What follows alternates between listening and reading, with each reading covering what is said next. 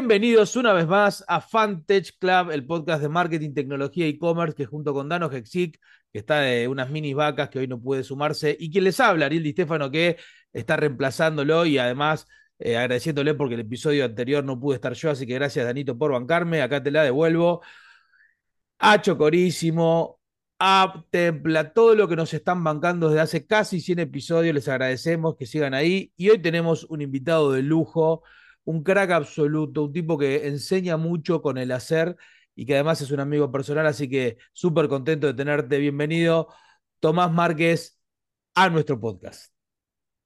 Gracias, Ari, muy contento, eh, muy orgulloso. La verdad que cuando uno va creciendo en su vida profesional, eh, le cuesta, o va, al principio cuando empezás a trabajar y empezás a aprender, eh, admirar gente de manera mucho más fácil. A medida que vas haciendo cosas, te vas equivocando, vas teniendo ciertos logros, eh, te cuesta mucho más admirar gente. Y con gente como vos, con gente como mucha de la que pasó este podcast, a muchos los conozco personalmente, eh, la verdad que es un grupo de gente que admiro y para mí es un orgullo ser parte, tenerlo cerca. Eh, todos me generan admiración, inspiración y hasta a veces uno se siente un poco chiquito y no entiende bien por qué está, pero bueno, por las dudas agradecemos. Bueno, es, es mutuo la admiración y creo que el sentimiento habla de dos cosas. Cuando uno más crece, como bien decís vos, en realidad lo que uno empieza a admirar es gente que te desafíe con sentido, ¿no? A las cosas que uno piensa. Y cuando uno lo encuentra, que es un caso mutuo de toda la gente que fue pasando y tu caso en particular también, uno empieza a tener mucha más humildad también. Aun, cuando uno sabe que tiene mucho, mucho trayecto recorrido, uno se vuelve humilde porque uno siempre encuentra a alguien que le da una visión distinta, un, toque distinto a lo, que, a lo que uno piensa. Y vos sabés que en este podcast, cuando ahora entrevistamos muchísima gente, todas del palo tech, de emprendedurismo, gente que realmente lleva adelante sus empresas, las hace crecer con valuaciones increíbles. Y en general, no digo que siempre, pero en general uno cuando piensa en el emprendedor piensa en, bueno, el, el pibe de la, de la de UDESA o de UTN o de, de la ORT que sabe programar y que empieza tirando código, se junta con tres, cuatro amigos en un garage y empieza a, a hacer algo. Sin embargo, vos no venís del palo Y sí sos emprendedor de una, de una empresa completamente tecnológica, ¿no? Que, y una empresa y un grupo, ahora nos vas a contar un poquito también de este proyecto, pero en general es cómo es desde tu, desde tu formación, mucho más de administración, de contador, de, de MBA, crear una compañía tecnológica y rodearte de esa gente. Eh, como bien decís, yo si querés hice un camino inverso al emprendedor estándar tecnológico y, cuando hice mi inicio en el mundo emprendedor, va la redundancia, fue más las ganas de hacer y de desarrollar y de tener proyectos propios. Desarrollar me refiero a desarrollar un negocio, ¿no? De ser independiente, de tener un sueño, de ser autosuficiente, de... Yo siempre digo que una de las cosas que más me empujó a ser emprendedor eh, a diferencia de la gran mayoría de los emprendedores que ven un problema, lo analizan, piensan una solución. Eh, a mí me pasaba que trabajando en relación de dependencia, eh, yo trabajé muchos años en la industria automotriz, cosa que disfruté un montón y, y descubrí ciertos códigos y valores que hoy me guían, pero sentía que no encontraba un ecosistema equilibrado que realmente ayude al desarrollo personal, profesional y económico de la gente y de los equipos que forman parte. Y, si hay algo que a mí me empujó a emprender fue eh, crear un ecosistema que primero hacia mi persona me genere un lugar donde me pueda desarrollar profesionalmente, me pueda desarrollar personalmente. Cuando me refiero personalmente hablo de experiencias, de miedos, de problemas, de soluciones, de administración de situaciones y obviamente también crecer eh, económicamente. Y una vez que vas logrando ciertos hitos para tu persona, eh, te das cuenta que empezás a querer tener eh, un propósito o generar algo más grande. Y bueno, te lo conecto sin querer irme de tema con lo de, con lo de Eureka, ¿no? Que estamos generando, o la idea es generar un ecosistema que priorice la gente de oportunidades tanto a los clientes de crecer, mejorar con soluciones tecnológicas, como a nuestros propios equipos de trabajo que sientan que realmente forman parte de un ecosistema que los desafía y les da oportunidades de desarrollo en nuestras tres aristas, que te las repito hasta cansarme porque creo en el equilibrio, ¿no? En el desarrollo personal, profesional y económico de la gente que trabaja con nosotros. increíble, voy a cometer una infidencia, eh, voy a cometer una infidencia que realmente no hago eh, y que vos no la sabés, pero alguien, alguien del grupo justamente que conozco por, por, una cuestión de, así social, me dijo, no puedo creer una persona que sale de una mega, ultra, hiper, super compañía para, para sumarse a, a Eureka dice, no puedo creer las ganas que tengo de laburar con este equipo. No puedo creer lo fácil que es laburar con este equipo. Y eso me llamó la atención, porque, digo, uno está acostumbrado a, trabajar y entrevistar a gente que labura en Facebook, en Microsoft, en Apple, en cualquier lado, y decís, che, ¿por qué una, una persona que labura en una mega, ultra, hiper grande puede sentir tanta emoción? Y, un par de veces cruzados hablamos, y creo que tiene que ver un poquito en esto, con esta teoría de la player, B player, C player, ¿no? Esta cuestión de que los equipos atraen al talento en función de un montón de características, pero por sobre todo en este tema de poder darle la capacidad de desarrollarse. Entonces, vos estás armando Eureka, que específicamente qué es? Contanos primero. Eh, Eureka es un grupo que lanzamos recientemente, que básicamente es un grupo tecnológico eh, donde desde el desarrollo de soluciones innovadoras, siempre con tecnología de vanguardia, la idea es apoyar a nuestros clientes a mejorar y escalar sus negocios. Dentro de Eureka vamos a tener diferentes unidades de negocio. Esto nació a partir de, digamos, nuestra empresa original, que es Lemonet, con su core de generación de usuarios para aplicaciones, para decirlo en un idioma más casero. Eh, ahí se sumó una empresa de Chubut, que era nuestro partner tecnológico, una empresa de software factory, que trabajaba mucho con nosotros, ayudando a desarrollar más rápidamente nuestros productos. Y bueno, en ello ellos vieron en nosotros la posibilidad de tener una estructura más grande, nosotros vimos en ellos la posibilidad de, por un lado, generar sinergias para acelerar nuestros productos, como el desarrollo de una nueva unidad de negocio. Y ahí también empezó a surgir la idea de generar un grupo y darle entidad y vuelo propio, equipo propio a otros proyectos que veníamos desarrollando, por ejemplo, la plataforma de influencer marketing que venimos hace unos años, que le, le, vamos a dar una entidad propia, y bueno, dos proyectos más que nos tienen muy motivados, que uno es un proyecto de monetización de espacios publicitarios, eh, con una tecnología nuestra que va a ayudar a optimizar y hacer más eficiente la generación de revenue para todos los publishers, con un equipo de, especialistas eh, en todo lo que es eh, el ciclo completo de monetización, que a veces es complicado conseguir especialistas.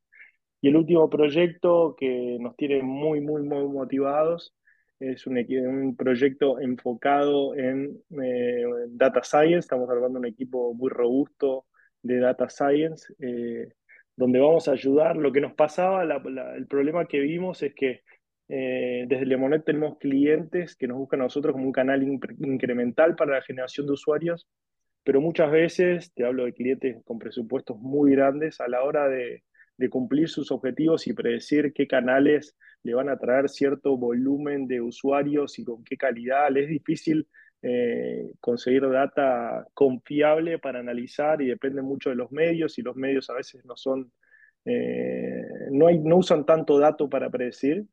Entonces básicamente lo que estamos desarrollando es una plataforma que va a ayudar a ecualizar, analizar en tiempo real todas las plataformas eh, que usan los marketers para su generación de usuarios y su retención de usuarios y predecir eh, los costos de adquisición de esos usuarios, analizar la incrementalidad, las posibilidades de incrementalidad que tiene cada una de las plataformas y hacer que la inversión total en media de todos estos anunciantes sea lo más eficiente posible.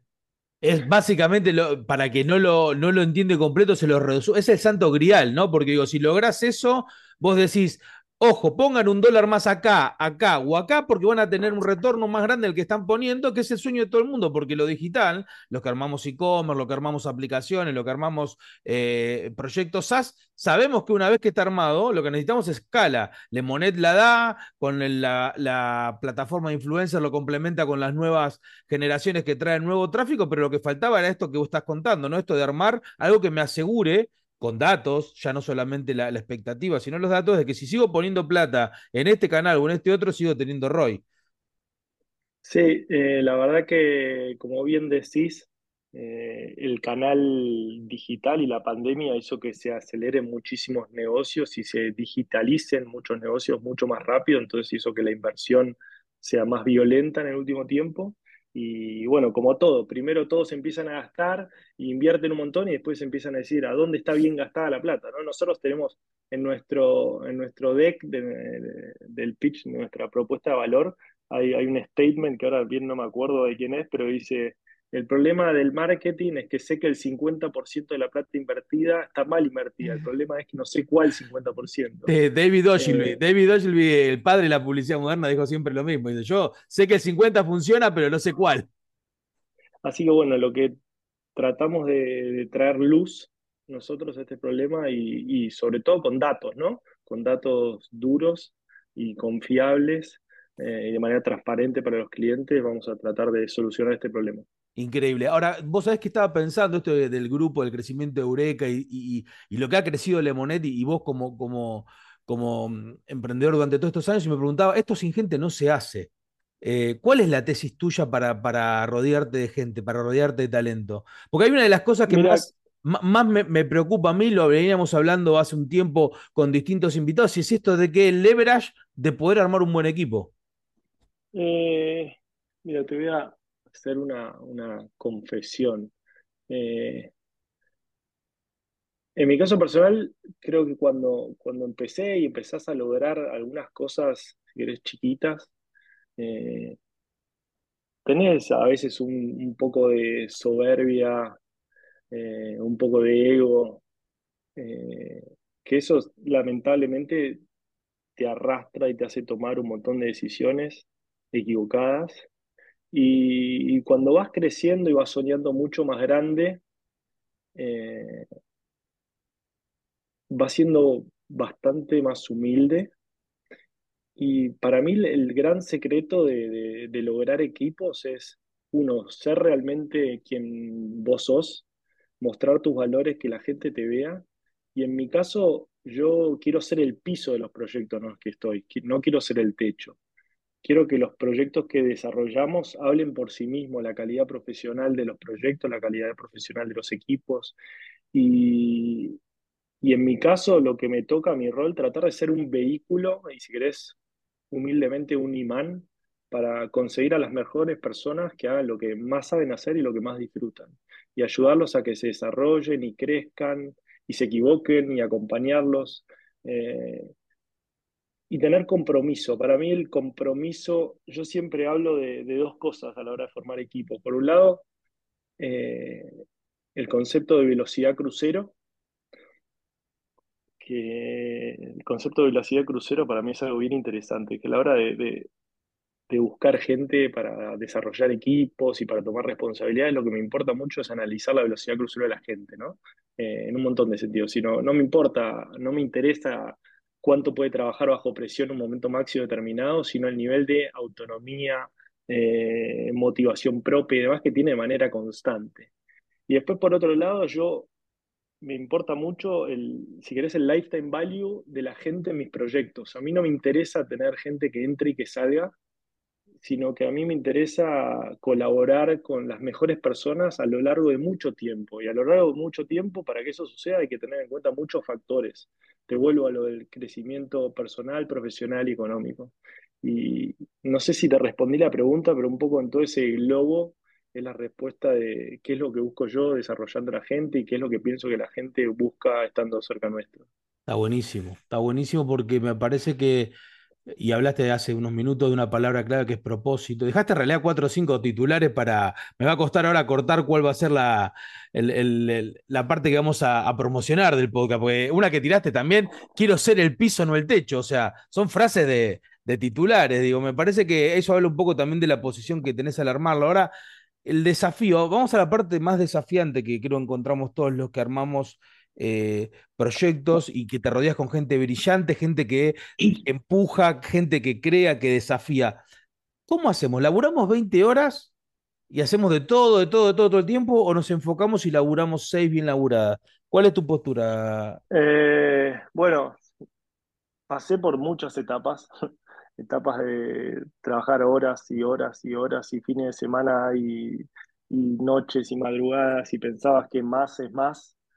Eh, y después te das cuenta, de nuevo, es un poco con el diario del lunes, tampoco hay que mentirnos, el después te das cuenta viene de la mano de haber logrado ciertas cosas, que hay que una realidad hay que ser sincero, si no logras ciertos hitos y ciertos logros a nivel empresarial es difícil ir generando una estructura, digo, tampoco la falsa la falsa profecía de, decir eh, armemos equipo y armemos estructura y todo, si no nos va bien y no logras ciertas cosas que te den cierta espalda, eh, es difícil armar una estructura.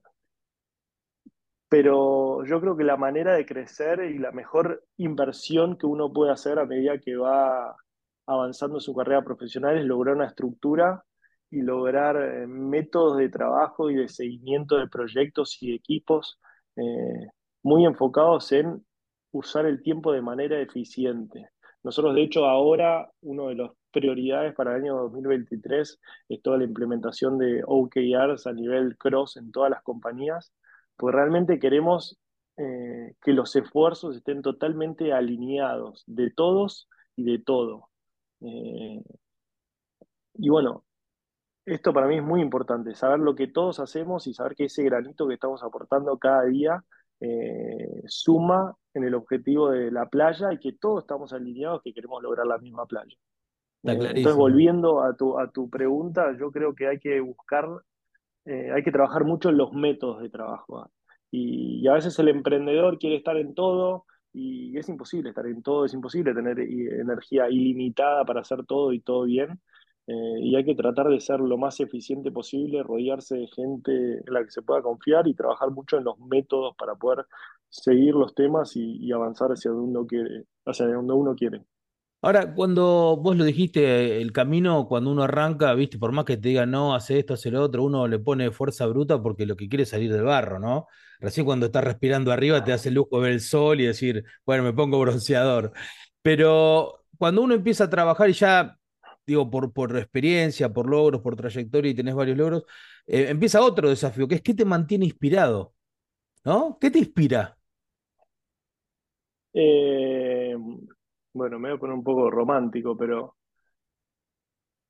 cuando empecé era más una motivación propia de, un montón de cosas que, ya dije, no quiero repetir.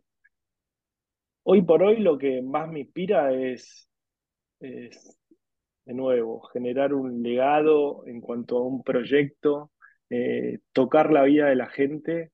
Eh, tampoco lo digo desde un lado de, un pai, ¿no? Eh, un ser, no sé. algo concreto. honestamente, sino, claro, haber generado un ecosistema eh, que realmente ayudó a mejorar eh, y a dar oportunidades a toda la gente que trabaja, incluso a los clientes, ¿no? Y, que este legado, si querés por decirlo de alguna manera, esté muy atado a mi nombre y que nada, mi hija Lola tiene seis años, cuando crezca esté orgullosa de lo que, de lo que se hizo y lo pueda mirar y quiera pertenecer y, y nada, entienda que, que los valores eh, que hay que tener para, para crecer y desarrollarse son muy importantes. Che, increíble todo lo que hablamos. Me diste pie para la pregunta final que siempre hacemos, eh, y sobre todo a aquellos que, sabemos que tienen chicos, que es, si tuvieses que dejarlo en este caso a Lola, eh, una frase con la cual te recuerde cuando no estés, que trate de resumir un poco lo que, lo que le querés dejar, este, todo esto que vos estás diciendo. ¿Qué frase crees que te represente y que diga, mi papá me decía siempre esto? O esto me hace acordar a mi papá. ¿Qué frase es?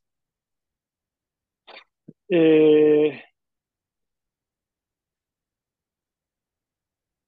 para mí lo más importante que yo trato de, de enseñarle o de repetirle siempre es que no es que no tenga miedo, sino que trate de, avanzar y aprender a través del miedo, ¿no? Que todos tenemos dos brazos y dos piernas. Cualquier persona que admiremos que haya hecho algo tiene dos brazos y dos piernas. Y hay que entender qué herramientas puso esa persona en su bolso y qué habilidades tenía esa persona en su bolso cuando empezó o atravesó la tarea que quiso lograr. Entonces, como una frase, no sé si es una frase, ¿no? Es que siempre piense que todos tenemos dos brazos y dos piernas y que lo que uno quiere eh, lo tiene que intentar y lo va a lograr. Podrá ser más grande, más chico, eh, de acuerdo a las capacidades de cada uno, pero no hay que quedarse con sueños y hay que animarse. Eh, eso de no tener miedo me parece una pavada, me parece normal, yo tengo miedo todos los días, un montón de miedos, pero tratar de que el miedo no te frene y caminar. Y todos tenemos dos brazos y dos piernas para hacer y cumplir nuestros sueños. Increíble, increíble. Bueno, fue, te digo la verdad, eh, me quedaré hablando tres horas y media. Sabemos por, por cómo tenemos el podcast que este es el tiempo que tenemos que, que cortar para ver si hay una segunda, eh, un segundo episodio el año que viene donde te preguntemos un montón de cosas, entre ellas cómo avanza el proyecto Eureka. A todos los que nos escuchan, eh, saben en las redes que nos pueden encontrar en arroba Club, en hola arroba fantageclub.com. Así que nos encontramos el, próximo episodio, la semana que viene, con más gente como Tommy, que hace, que construye, que crece y que da oportunidades. Así que gracias a todos por estar ahí atrás. Gracias, Tommy, por estar en el podcast. Gracias a vos y a Dano que siga paseando. Un saludo a todos.